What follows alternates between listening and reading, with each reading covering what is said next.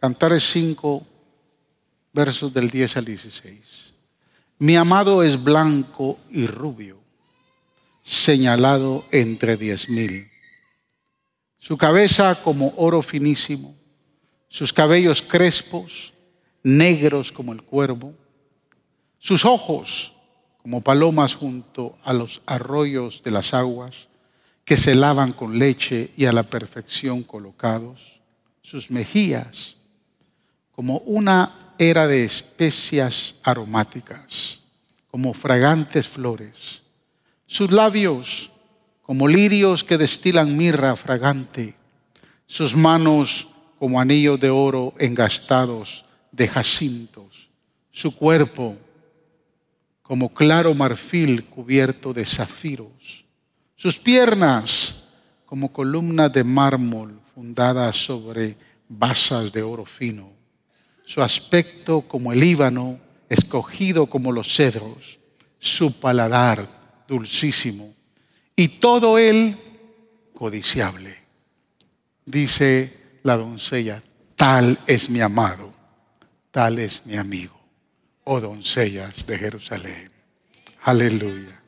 Padre, gracias por esta linda descripción de tu imagen Gracias, oh amado Salvador, por haber resucitado. Porque, porque, Señor, tú resucitaste, hoy estamos acá. Cada uno estamos acá hoy celebrando la vida, Señor, que tú nos has dado a través de tu resurrección. Y por eso, Señor, hoy admiramos tu belleza, admiramos, Señor, tu grandeza, admiramos, Señor, quién tú eres y por eso te alabamos y te exaltamos. Permite, Señor, que esta alabanza que hemos presentado ante ti pueda, Señor, haber coronado tu trono de gloria junto a los ángeles, a los arcángeles, a los serafines y querubines que constantemente declaran que tú eres santo, santo, santo. Por eso es que en esta hora nuestro corazón se regocija se llena, Señor, de alegría y contentamiento al recibir tu palabra, porque solo tu palabra tiene el poder para fructificarnos, prosperarnos. Señor, solo tu palabra tiene el poder para motivarnos, animarnos, exhortarnos y edificarnos. Por eso te pedimos que nos hables desde tu corazón a nuestro corazón y usa tu palabra para engrandecer tu nombre, Señor, en medio nuestro. A ti te damos todo el honor y toda la gloria en el nombre de Jesús. Amén y amén. Hoy vamos a hablar del cuarto cántico eh, de los seis cánticos que relatan este libro, Cantar de los Cantares. En el tercer cántico vimos nosotros, hermanos, cómo el rey, después de haber enamorado a su doncella, la trae a su presencia, la lleva al palacio, la toma como esposa y comparte una noche de intimidad y de amor juntos. Pero en este cántico las cosas cambian. En este cántico la luna de miel ha terminado.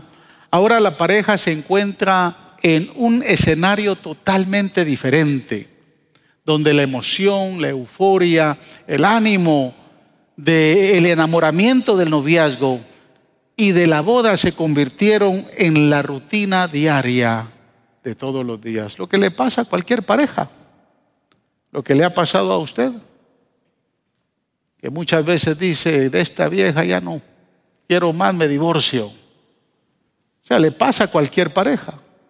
Y cuando empezamos a ver este cántico, nos vamos a encontrar que en la pareja del rey y la sulamita sucede esta cosa. La esposa está sola, su esposo ha estado fuera y ahora él ha regresado. Y la amada, en medio de su, eh, su sueño, como lo indica el verso 2, yo dormía, pero mi corazón velaba, dice. Existe una llamada repentina, existe un toque a la puerta que interrumpe el semidormido estado de aquella joven que está acostada y es su esposo. Es el rey que está tocando a la puerta. Los sentimientos del rey son evidentes por los muchos términos que usted lee. Cuando lee el cántico va a encontrar términos de afecto que con toda, ah, con toda motivación, pero más que todo con toda prisa, le está gritando a su amada detrás de la puerta, le está tocando a la puerta y le está diciendo, hermana mía, amara mía, paloma mía, perfecta mía. Pero sucede algo. Ella no quiere ella no abre la puerta. Ella se muestra indiferente. Para ella es mucha molestia levantarse e ir a abrir la puerta. Y mire qué contraste encontramos nosotros entre esta actitud de la sulamita con la actitud que tenía antes de casarse. Esa actitud que tenía de aquel que ella sabe que le ama. Pero es la misma actitud que nos pasa a muchos en la vida de la iglesia cuando nos importan más otras cosas que mantener la relación, la intimidad y la adoración a nuestro Rey. Cuando otras cosas en nuestra vida empiezan a tomar lugar, cuando otras cosas que nos empiezan a suceder nos quitan la atención, nos quitan el enfoque y como que ya no es tan importante el amado. Y muchas veces Jesús nos tiene que decir, como le dijo a la iglesia allá en Apocalipsis, yo estoy a la puerta y llamo. Si alguno oye mi voz y abre la puerta, entraré en él, cenaré con él y él conmigo. Y con mucha frecuencia, hermanos, respondemos con indiferencia. Y es una indiferencia a veces egoísta y muy tranquila, porque ahora no podemos descuidar el negocio. Ahora es más importante las horas extras de trabajo que nos están dando. Ahora de momento nos interesa más atender a los hijos y a muchas otras cosas más. Y como que le ponemos más atención a la bendición que al que bendice. Y de esta manera nuestra vida se empieza a deteriorar, nuestra vida espiritual se empieza a desnutrir, nuestra relación con Dios ya no es la misma, hasta que nos damos cuenta que el negocio está fallando. O nos damos cuenta que nos botaron del trabajo. O nos damos cuenta que el matrimonio se empieza a desboronar. O empiezan los problemas serios con los hijos. Y salimos corriendo en busca de nuestro amado. Y en la carretera muchos nos golpean. Observe lo que dice el verso 6 y 7. Estoy dentro del contexto del cántico. Abrí yo a mi amado, pero mi amado se había ido había ya pasado y tras su, hablar salió mi alma. Lo busqué y no lo hallé, lo llamé y no me respondió. Me hallaron los guardias que rondan la ciudad, me golpearon, me hirieron, me quitaron mi manto de encima, los guardias de los muros. Qué mal nos trata el mundo cuando nos empezamos a alejar de nuestro amado. Y hermano, cuanto más nos golpea el mundo, es cuando más nos alejamos del Señor. Cuanto más nos golpean las experiencias de la vida, nos tornamos más indiferentes a nuestro amado Salvador. Pastor, ¿cuándo va a empezar a hablar del Cristo resucitado? Pero escuche, después de sentirse sola, la sulamita, si usted lee los versos del 1 al 9, yo empecé a leer del 10. Si usted lee el verso eh, después de sentirse sola en el verso 9, la sulamita se llena de valor y se dirige a sus amigas, a las doncellas de Jerusalén. Y escuche cómo les dice en el verso 8. Yo os conjuro, oh doncellas de Jerusalén, si halláis a mi amado, por favor, hacerle saber que estoy enferma de amor. Son esas noches de amargura, de tristeza y de dolor que empezamos a decir, Señor, Como que te olvidaste de mí. Como que no te recuerdas y no te estás dando cuenta de mi sufrimiento, de mi problema, de mi matrimonio desboronado. Casi pierdo el negocio. Me botaron del trabajo. Señor, haz algo. Por favor, díganle al mundo que no me he olvidado de él. Díganle a mi amado que lo necesito.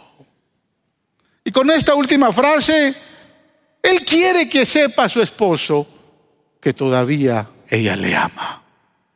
Es que está claramente arrepentida de su gran indiferencia. Y ellas le preguntan en el verso 9, y este verso quiero leerlo de la nueva traducción viviente porque me gustó mucho esa versión. Observe y dice, ¿por qué es tu amante mejor que todos los demás? Oh mujer de singular belleza. ¿Qué hace que tu amante sea tan especial para que te hagamos esa promesa? Hermanos, si no es eso lo que nos pregunta muchas veces el mundo, ¿qué tiene tan especial tu rey y salvador? ¿Qué tiene de especial tu novio que solo metida o metido en la iglesia quieres estar? ¿Lo ha escuchado? ¿Sí? Las damas lo han escuchado más. Como que de momento los esposos se tornan como celosos de Jesús. Porque la hermana solo quiere estar aquí en la iglesia. Y algunos por competir con Jesús le dicen, si te mantienes solo en la iglesia nos vamos a divorciar. ¿Qué tendrá tan especial ese Jesús que tanto adoras? Y al mirar la respuesta de la Sulamita, podemos observar que ella señala nueve cualidades maravillosas, perfectas, que son cualidades que nos deben de motivar a nosotros para adorar la belleza del Rey resucitado. Amén. Y de esas nueve cualidades yo quiero hablar. Y la media hora que tengo no me va a alcanzar.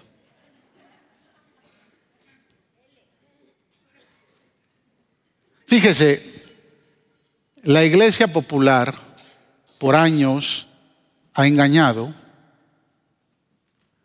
la imagen de una fotografía de Jesús que la venden para que todo hogar católico la tenga en su casa. Tal vez usted la tuvo algún día. Y la cambian de color, la cambian de, a veces le ponen un poquito más de barba, otro poquito menos, a veces el pelo más largo. Pero si se da cuenta, el rostro es el mismo. Y usted se preguntará, ¿de dónde salió esa cara? ¿De dónde salió esa fotografía? ¿Quién se la inventó? Bueno, los historiadores señalan que después del descubrimiento del manto de Turín, en los años 1400, la historia estableció que ese manto fue parte de el momento cuando Cristo lo sepulta. Ese lienzo que le ponen sobre la cabeza o sobre su cuerpo. Y después de hacer algunos estudios de carbono y muchos otros estudios químicos, llegaron a la conclusión que la figura que se mostró en ese manto porque el cuerpo de Cristo no se descompuso. Por eso es que el salmista dice, y tu hijo no mirará corrupción. Entonces aparentemente señalan y dicen ellos, no lo digo yo, pero señala y dicen la historia del manto de Turín, que cuando Cristo resucita dejó impreso parte de su rostro en ese manto. Esa es la historia que nos han vendido. Después usaron a muchos pintores como eh, Miguel Ángel y muchos más, que del manto hicieron una pintura, una foto, y que es el que se señala que es el rostro de Jesús. Imagínese qué herejía tan grande. Porque quien nos describe realmente quién es Jesús es este cántico. quien describe su belleza es este cántico. Pero este cántico lo describe la doncella porque ha tenido intimidad, relación, ha tenido un acercamiento con el rey. Y es una tipología de Cristo, pero cuando se contextualiza cada uno, de, cada una de estas cualidades nos damos cuenta, nuestro Señor es mucho más que esa fotografía que tal vez algunos de ustedes todavía la tienen en la pared. Que nuestro Señor es mucho más que esa fotografía que muchos cuelgan en el cuello. Yo quiero invitarle a que no solamente use su imaginación, sino se conecte con la Biblia y observe estas cualidades. Primera cualidad, verso 10. Mi amado es blanco y rubio, señalado entre diez mil. Es interesante, hermanos, que leyendo varias traducciones de la Biblia, tanto en inglés como en español, la misma Biblia se explica. Porque la reina, la, versión nueva internacional dice que Jesús es trigueño y apuesto.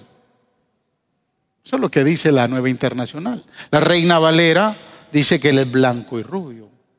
El color trigueño brilla por ser bronceado. El blanco es puro y brilla por ser blanco.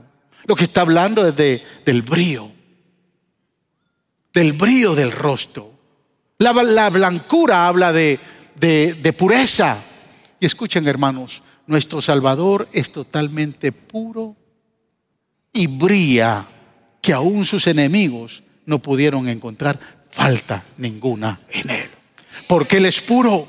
La pureza de Jesús no es vana, no es desagradable.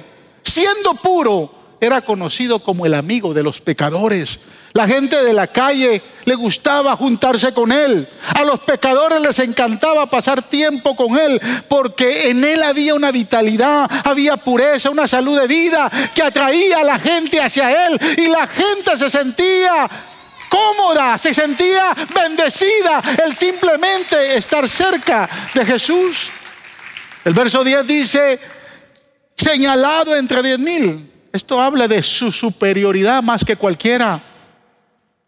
Escúcheme hermanos, miles han entrado en la escena espiritual y afirman tener discernimiento. Decenas de personas afirman tener revelación. Los gurús van y vienen y causan sensación durante algunos años, pero hay uno solo que está por encima y más allá de todos. Hay uno solo cuyas palabras son eternas. Hay uno solo que sus pensamientos han impactado a la humanidad por toda la eternidad. Sin lugar a dudas, ese único se llama Jesús, es el señalado entre diez mil y está sobre encima de todos. Podemos admirar su brillo, podemos admirar su pureza, porque Él es puro y santo. Segunda cualidad, Dice, su cabeza, dice el principio del verso 11, su cabeza es oro finísimo. El oro habla de divinidad, habla de deidad. Jesús no solo posee pureza, no solo posee vitalidad, no solo es superior a todos, sino también es divino. Hay quienes dicen que Jesús fue solo uno de los maestros iluminados. Fue un pensador más. Fue simplemente un profeta más, como dicen los musulmanes, se equivocaron. Jesús es Dios. Jesús declaró ser Dios porque en Él hay divinidad. Es más, dijo en Juan 10:30, yo y mi Padre una cosa somos. La gente que escuchó esta verdad espiritual se enfureció tanto que lo querían matar. Colosenses capítulo 2, versículo 9 nos da una revelación poderosa acerca de la divinidad de Jesús. Escucha lo que dice Pablo en Colosenses capítulo 2, verso 9, porque en él habita corporalmente toda la plenitud de la deidad. Wow. El apóstol Pablo, escribiéndole a su hijo amado Timoteo en su primera epístola, capítulo 3, verso 16, mire lo que dice, e indiscutiblemente, es decir, no hay duda, no se puede discutir, esto no se puede negar, no hay forma de poderlo eh, debatir. Indiscutiblemente grande es el misterio de la piedad. Dios fue manifestado en carne justificado en el Espíritu, visto de los ángeles, predicado a los gentiles, creído en el mundo y recibido en gloria porque ha resucitado y Él vive por los siglos de los siglos. O sea, toda la plenitud de Jesús, toda la plenitud de la deidad reposa en nuestro Salvador. Qué misterio tan maravilloso. Jesucristo vino del cielo a la tierra y su deidad está completamente intacta en él. Y envuelto por la divinidad, no solo fue un hombre moral o un hombre de principios, no, fue Dios mismo. No se pudo contaminar, este pecado del mundo no lo pudo atar y permaneció puro. Tercera cualidad, final del verso 11. Sus cabellos crespos negros como el cuervo. Y esto habla, hermanos, de inmutabilidad, inmutabilidad. Es decir, que Jesús no cambia. Su pelo no se pone canoso. Si bien es cierto, ya no hay canas en la vida de la iglesia.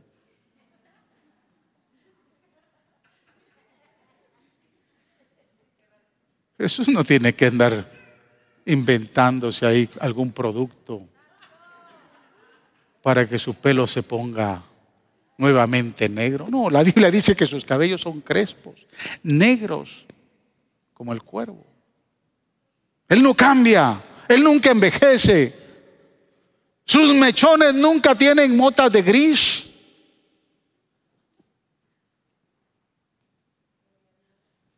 Escritor a los hebreos declara que Jesús es el mismo ayer, hoy y por todos los siglos. Jesús no envejece ni se cansa, Jesús no se enoja. Santiago escribió que en Él no hay sombra de variación. Él es el mismo.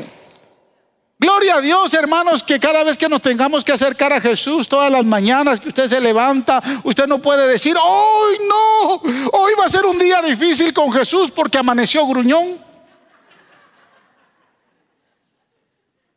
Saber con qué pie se levantó Jesús, que nos va a ir mal el día de hoy. No, Él no es como usted y yo. Usted, usted se acuesta bien y al día, el día de mañana amanece con la trompa para arriba.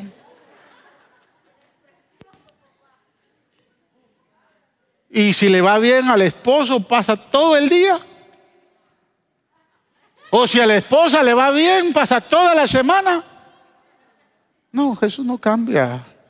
Él no cambia de parecer, Él no cambia de carácter, Él es el mismo. Aleluya. Él nos ama siempre a pesar de quienes somos. Él es el mismo siempre. Cuarta cualidad. Verso 12.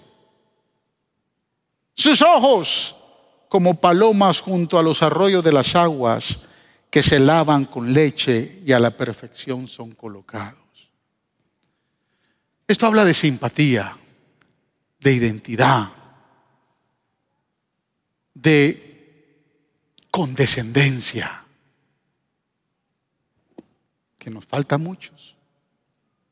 Los ojos de Jesús no son ojos que condenan, hermano ni son ojos que desconfían.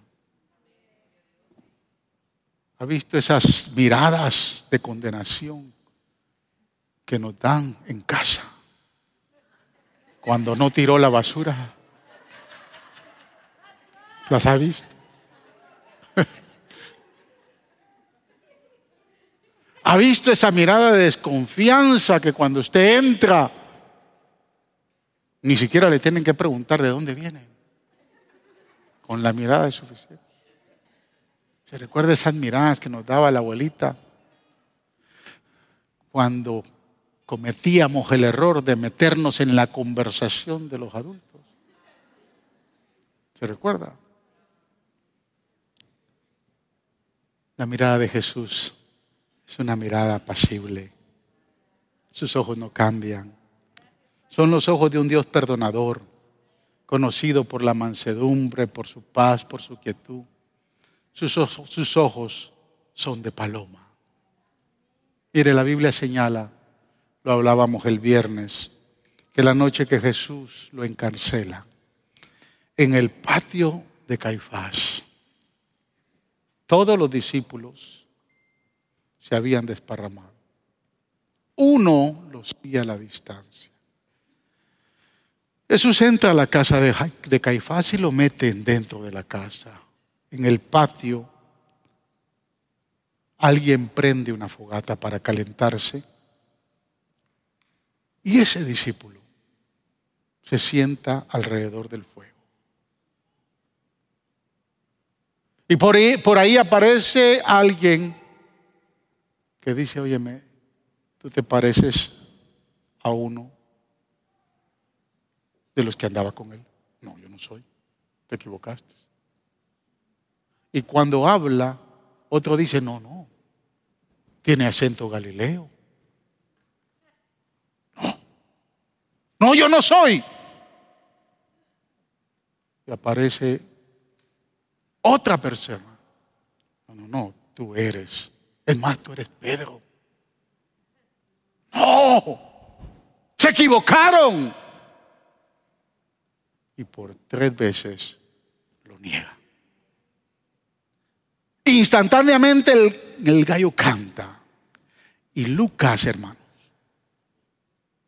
cuando el gallo canta, dice que Pedro, frustrado y temeroso de haber negado a Jesús, después de haber jurado por tercera vez que no lo conocía, Inmediatamente Jesús sale de donde lo tenía. Lo dice Lucas, es el único que lo dice. Y cuando Pedro lo niega la tercera vez, dice que lo mira a los ojos. Observe cómo dice Lucas 22, 61. Entonces, vuelto el Señor, miró a Pedro. Y se acortó de la palabra del Señor que le había dicho, antes que el gallo cante, me negarás tres veces. ¿Por qué Jesús miró a Pedro? ¿Cómo mira usted al que le ha traicionado? ¿Cómo mira usted a aquel que le ha negado?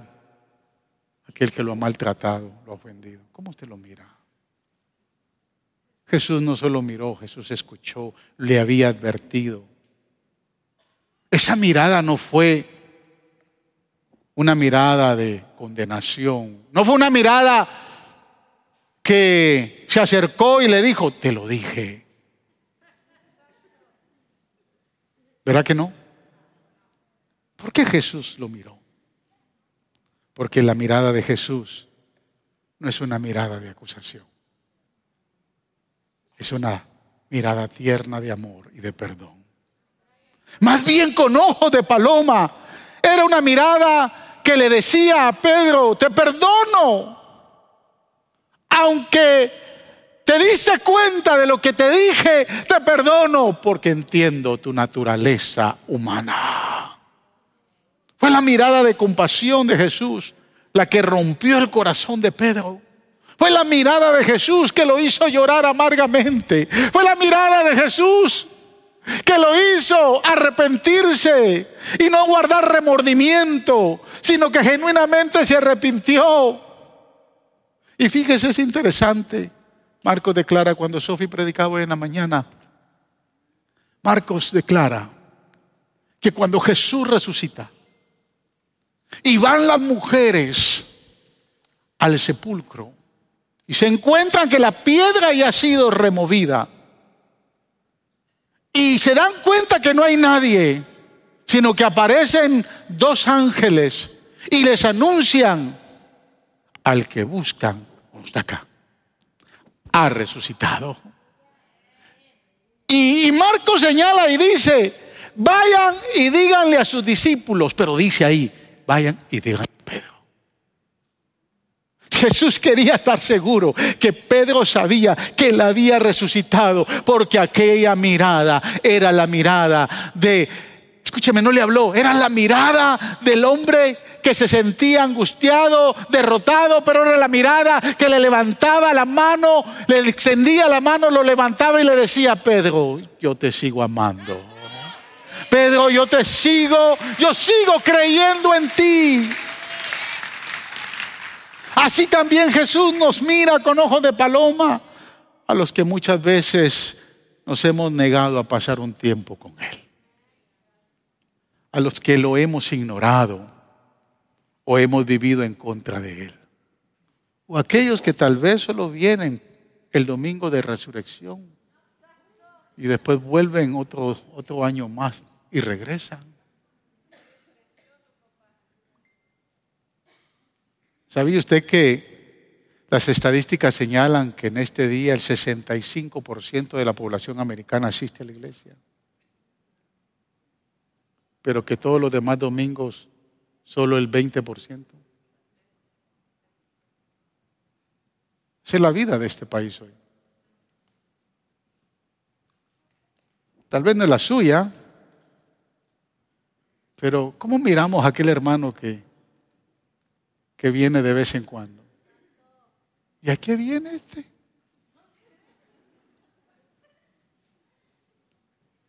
¿Cómo lo miramos? ¿Cómo miramos a aquel que ha caído, que ha pecado, que está destruido y que no necesita guardar remordimiento, lo que necesita es arrepentimiento? Solo con una mirada de amor, de ternura, de compasión y no de condenación. Como Jesús miró a Pedro. A los que hemos tenido una semana en la que no hemos sido lo que deberíamos de haber sido, Él nos dice, como le dijo a Pedro, te perdono, te entiendo. Sigue adelante, levántate, camina, no desmayes, porque he resucitado. Aleluya, qué lindo nuestro Salvador.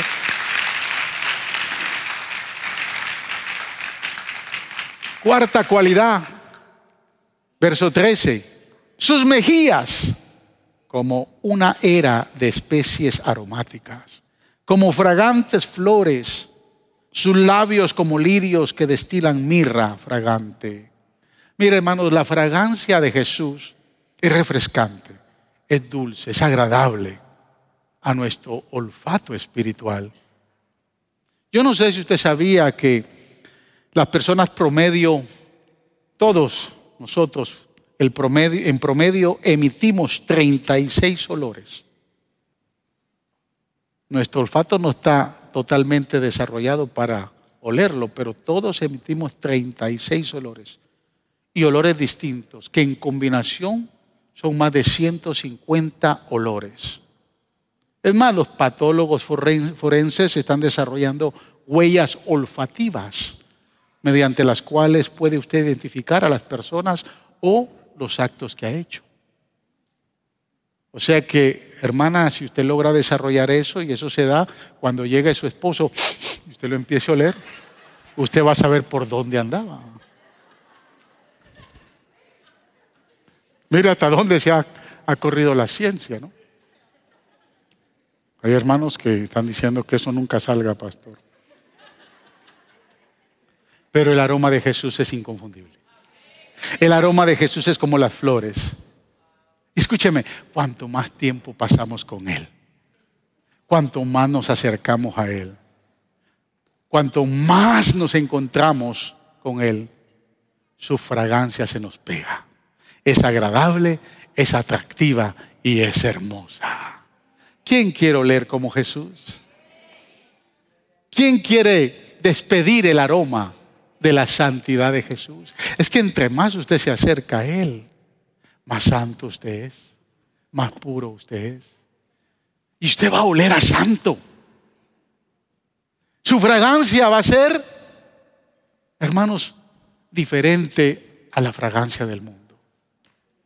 Porque el pecado apesta. ¿Cuántos saben que el pecado apesta? Pero cuando todos nosotros que hemos venido apestosos, maloliente de un mundo lleno de pecado, a Jesús no le importó oler la peste que traíamos. nos abrazó, nos, nos cobijó, nos amó y nos transmitió su fragancia agradable, pura y fresca.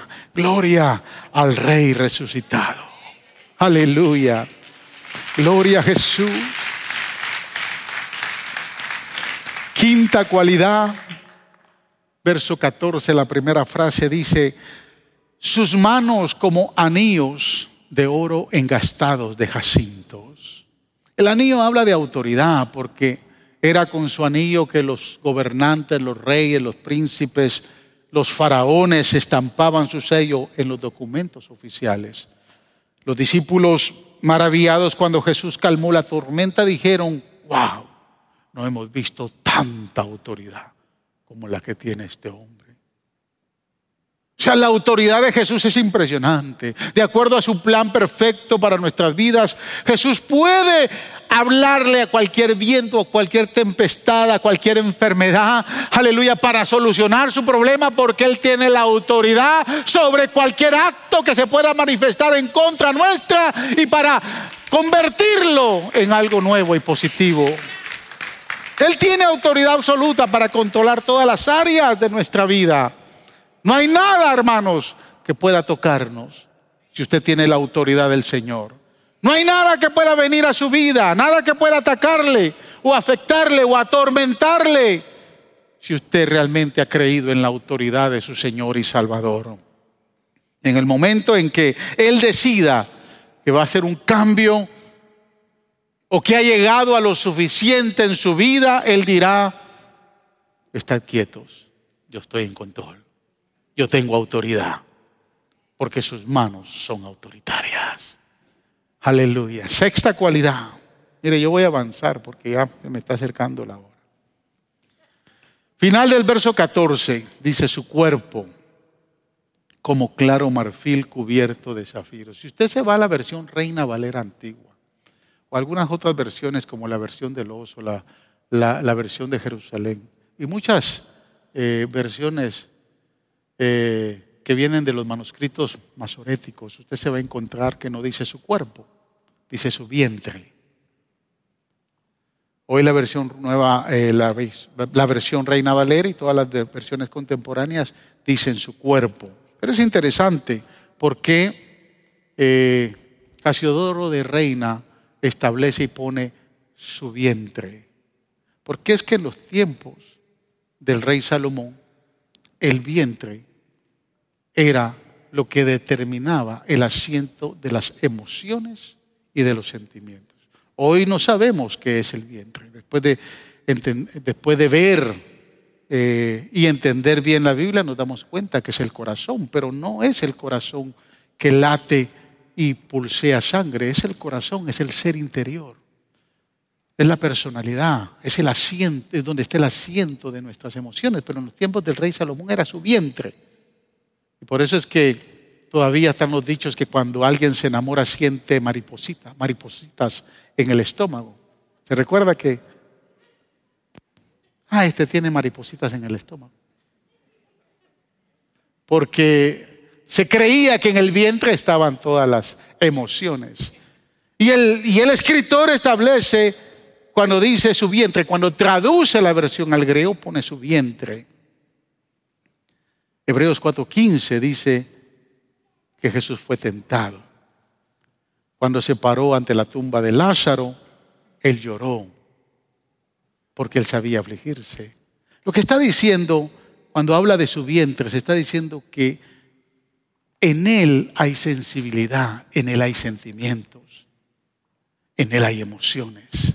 Y así como cuando se paró frente a la tumba de Lázaro y lloró, así como de momento cuando llegó al pozo de Jacob y tuvo sed, así como en medio de la tormenta sintió sueño, porque él se sensibiliza con los demás, así Jesús hoy se identifica con todas las necesidades sensibles y emotivas que tiene su iglesia.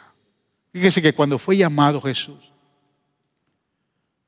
para liberar a aquel muchacho endemoniado que había nacido legítimamente en esa condición. Él sabía que podía ser malinterpretado, mas sin embargo se identificó con la necesidad de aquel padre. Y cuando baja del monte de la transfiguración, lo libera. Jesús fue sensible a la necesidad de la gente. ¿Está cansado hoy, hermano? Jesús lo entiende y se puede identificar. ¿Está siendo usted tentado hoy? Jesús puede entenderlo y puede sostenerlo. ¿Está sintiendo algún dolor emocional, físico? ¿Está enfermo? ¿Sabe por qué la Biblia dice que por sus llagas hemos sido curados? Porque Él entiende el dolor físico. Miren, no hay más terrible que sufrir una enfermedad donde el, dolor es grave. Tal vez muchos de los que están acá nunca lo han pasado. Pero qué duro es estar enfermo y saber y sufrir dolores y a veces pensamos que Dios nos abandonó o que no se recordó de nuestra condición. Pero la Biblia es clara. Él dice que Él es nuestro sanador. Y su sanidad está garantizada porque por sus heridas usted y yo fuimos sanados. Él es sensible a su necesidad, a su dolor, a su aflicción, a su tribulación, a su necesidad, cualquiera que sea. Él se puede identificar y se puede acercar a darle. Amén. Séptima cualidad. Sus piernas como columnas de mármol fundadas sobre basas de oro fino. Cuando habla de piernas, bájale un poquito a, ese.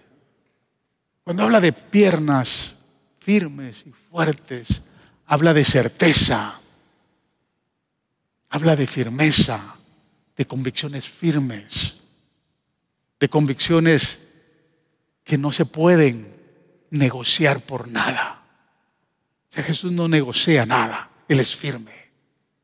Me gustó mucho algo que leí en esta semana. Eh, hablando de algunos presidentes, hay una pequeña caja en la biblioteca del Congreso con una etiqueta que dice esto, escúcheme. El contenido de los bolsillos del presidente Lincoln en la noche del 15 de abril de 1865, cuando fue asesinado, encontraron esto, un pañuelo rubricado, una navaja, lentes, un maletín atado con una cuerda, un pequeño monedero con cinco dólares confederados y varios artículos de periódicos desgastados. La pregunta es, ¿por qué Abraham Lincoln llevó estos recortes de periódicos desgastados en particular? ¿Por qué los cargaba encima? Nadie lo sabe, él murió. Pero los historiadores señalan y dicen que era porque en ese momento de su carrera política, él estaba en medio de una gran polémica. Le había dado liberación a la esclavitud. Había una tremenda presión sobre sus vidas. Él entendía que los periódicos lo podían motivar a cambiar de decisión. Que los periódicos, lo que decían los periódicos, podían hacerlo pensar de otra manera pero sintiendo la tentación de cambiar de posición por ciertos temas políticos de su, de su gobierno, él no vaciló, él se mantuvo. Y al mantenerse, por mantener sus convicciones, entregó su vida, lo mataron. Si los líderes más grandes de este mundo se han visto confrontados a momentos donde pueden vacilar y cambiar de opinión, donde pueden vacilar y negociar sus convicciones, Jesús es firme. Jesús es firme. Cuando miro a Jesús veo a uno que se dispuso ir a Jerusalén. Aunque sus discípulos trataron de evitarlo. No vaya, Señor, te van a matar. Jesús se mantuvo firme porque él tiene piernas firmes. Tiene, es un hombre de carácter, no es un hombre que cambia de opinión fácilmente. No es un hombre que cambia de, se distrae por cualquier cosa que viene a su vida. No, Jesús se mantiene firme, él se mantuvo firme yendo a la cruz. Él sabía que su tiempo había terminado, él sabía lo que le esperaba, él sabía que le esperaba una vida de dolor, él sabía que le esperaba un tiempo de crucifixión amargo, pero él pensaba en usted y pensaba en mí. Y aunque todos trataron de, mantenerlo o de distraerlo, él se mantuvo firme cumpliendo su misión. Sus piernas eran de mármol fundadas en base de oro. Su cara estaba fija. No podía disuadirlo nadie a morir en la cruz por usted y por mí. Octava cualidad. Verso 15, primera parte. Primera frase dice, su aspecto como el Líbano escogido como los cedros. Su aspecto habla del rostro de Jesús. Habla de estabilidad. Habla de un rostro firme, único. Nunca se deprimió, nunca se estresó, nunca se afligió, nunca se atribuló nunca entró en una ira impulsiva y la retuvo para amargarse con muchos. Imagínense el rostro de Jesús en la cruz. Se puede imaginar la figura destrozada. Es más, el profeta Isaías declara y dice, que él era admirable, era escogido, pero era deseado por muchos. Yo me pregunto, ¿cómo muchos lo pudieron despreciar y cómo hoy nosotros lo podemos desear?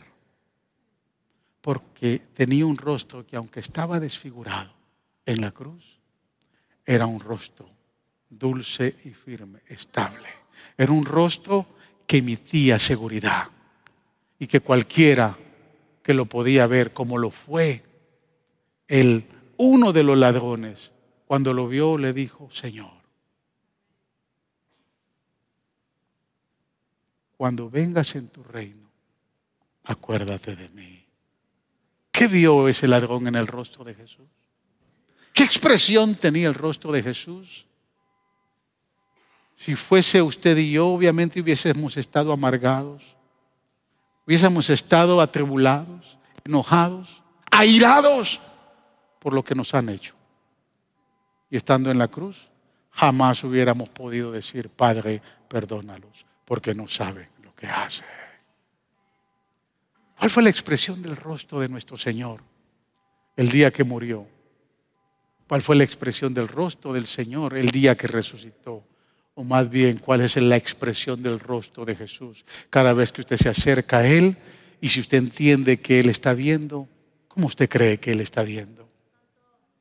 Le está viendo con un rostro no afligido, ni atribulado, ni deprimido, ni estresado, ni enojado. Lo está viendo con un rostro lleno de amor y de pureza.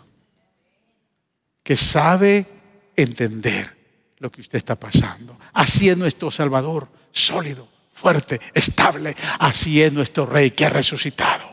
Es un rey que se mantiene firme en todo lo que es. Última cualidad. Y esta cualidad es, es impresionante. Al final del verso 16, el escritor a los cantares dice, su paladar, dulcísimo, y todo él codiciable. Tal es mi amado, tal es mi amigo, oh doncellas de Jerusalén.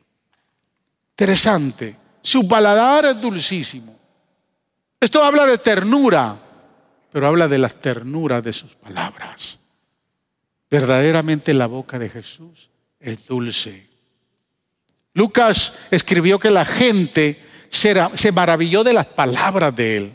Se maravillaba de las enseñanzas de él. Lucas 4:22 dice, y todos daban buen testimonio de él y estaban maravillados de las palabras de gracia que salían de sus labios, que salían de su boca. Marcos escribió que la gente común lo escuchaba con agrado.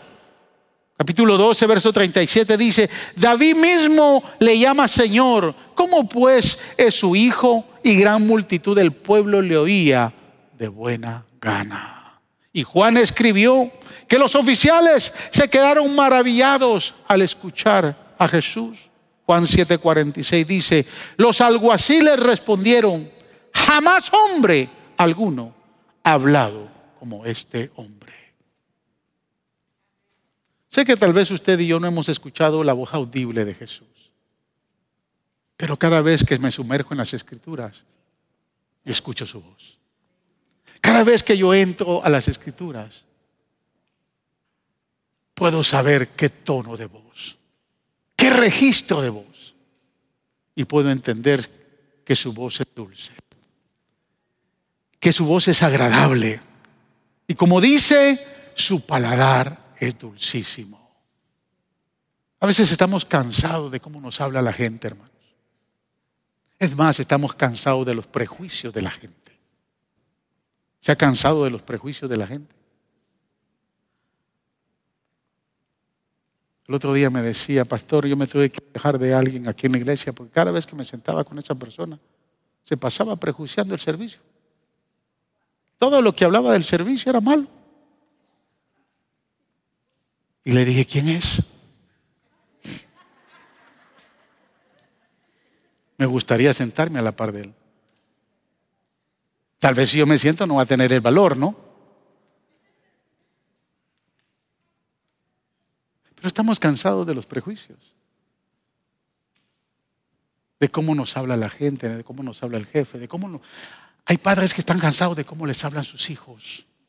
Y hay hijos que están cansados de cómo les hablan sus padres. Hay esposas que ya ni quieren escuchar al esposo.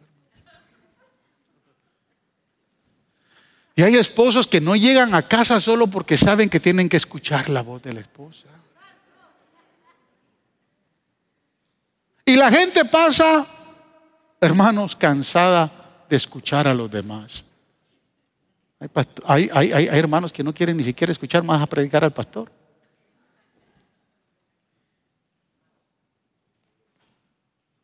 Pero escuchar la voz de Él. Escuchar su voz. Escuchar su voz es como escuchar a aquellos que dijeron, que les gustaba escucharlo porque oían que él hablaba de buena gana. O escuchar la voz de Jesús es como unirnos a aquellos que dijeron, jamás hombre alguno ha hablado como este hombre. Escuchar la voz del Señor es como escuchar aquellas palabras y unirnos a aquellos que quedaron maravillados de la gracia que Él tenía para hablar. Amada iglesia, no hemos escuchado la voz audible de Él, pero tenemos su voz profética. Tenemos su voz de mando, de autoridad, de mandato. Tenemos su voz de principios. Tenemos su voz que dirige, que encamina, que guía. Y cada vez que entramos a escuchar su voz, Tal vez algunas veces esas palabras que escuchamos cuando las leemos van a ser amargas. Y nos va a costar tragárnoslas. Porque esas palabras van a reflejar nuestra debilidad contra la autoridad de Él. Van a reflejar nuestra simpleza grandeza. Esas palabras van a reflejar, hermanos, nuestro pecado frente a su santidad. Sin embargo, cada vez que escuchamos sus palabras, podemos decir, su paladar es dulce. Y deseo seguir escuchando su voz. Mire, después de exaltar la belleza de su amado, de exaltar estas nueve cualidades de su amado, dice la sulamita, y todo él codiciable Tal es mi amado, tal es mi amigo, oh doncella de Jerusalén. Escúcheme hermanos, cuanto más camino con Él, cuanto más lo estudio, cuanto más lo miro, podemos, decir como ella lo dijo, Él es codiciable, Él es todo encantador. Debería de ser la experiencia que tengamos todos cada vez que nos humillamos y empezamos a orar y a orarle a Él.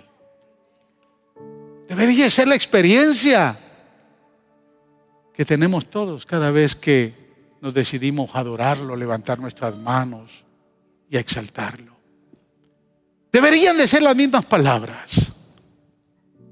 Tal vez algunos se cansan en la oración.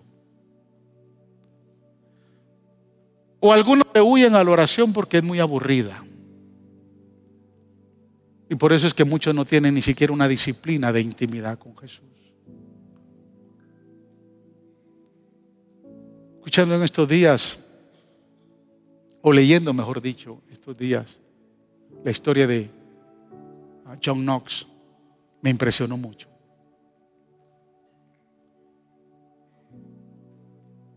Él relata su historia y su experiencia con Dios de dos formas. Él dice, cada vez que yo me arrodillaba a orarle al Padre, tomaba 30 minutos para leer su palabra y 30 minutos para orar. Y después volvía y tomaba 30 minutos para leer su palabra y otros 30 minutos para orar. Y durante cuatro o cinco horas diarias, John Knox, su experiencia de intimidad con el Señor se daba de esa manera, de esa forma. 30 minutos oraba y 30 minutos adoraba. 30 minutos oraba y 30 minutos leía la palabra. En su libro, John Knox describe al final, qué impresionante. Qué impresionante. Cada vez que tengo esa experiencia, Él es encantador. Él es adorable. Él es precioso. ¿Sabe, amada iglesia? Nosotros somos la única institución establecida aquí en esta tierra. No somos una religión, somos la iglesia de Cristo. Y fuimos establecidos para tener comunión con Él, para tener intimidad con Él. Somos los únicos sobre la faz de la tierra que podemos tener la experiencia como la sulamita, que después de tener tiempo de comunión con Él, con su palabra, podemos decir, Él es encantador. Él es dulce, Él es maravilloso. Oh doncellas de Jerusalén, tal es mi amado, tal es mi amigo, Él es todo codiciable. No quiero salir de su presencia, no quiero dejar de tener intimidad con Él, porque he aprendido a conocerlo en la dulzura de su intimidad y en Él me he deleitado. Podemos salir de esta casa y podemos decirle al mundo, a todos aquellos como la Sulamita, oh doncella de Jerusalén, mi amado. Porque el mundo no tiene el deseo de conocer a Jesús. Porque el mundo no tiene la convicción de acercarse a un Cristo resucitado. ¿No será que nosotros hemos dejado de hablar, de decir o de admirar su dulzura o lo encantador que es Él. ¿No será que como iglesia nos hemos acostumbrado solo a, a venir un domingo por semana para aliviar nuestra conciencia de que estamos buscando de Dios?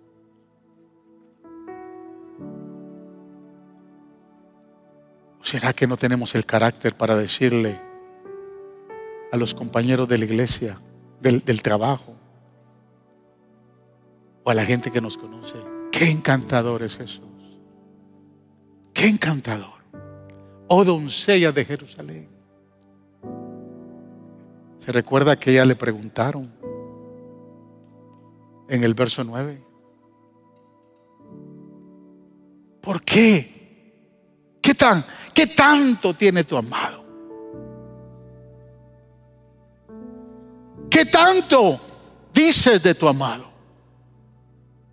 Yo quiero decirle que solo a medida que usted y yo intimidemos con Él, tengamos relación con Él y busquemos de Él, solo a esa medida vamos a saber qué tan encantador es Él. Quiero invitarle a que se ponga de pie. Usted no necesita una fotografía en la pared y que esa fotografía le diga quién es Jesús. No, usted no necesita una fotografía ahí. Tampoco necesita una fotografía en un llaverito o en un collar. Si la imagen de Jesús no está grabada en su corazón,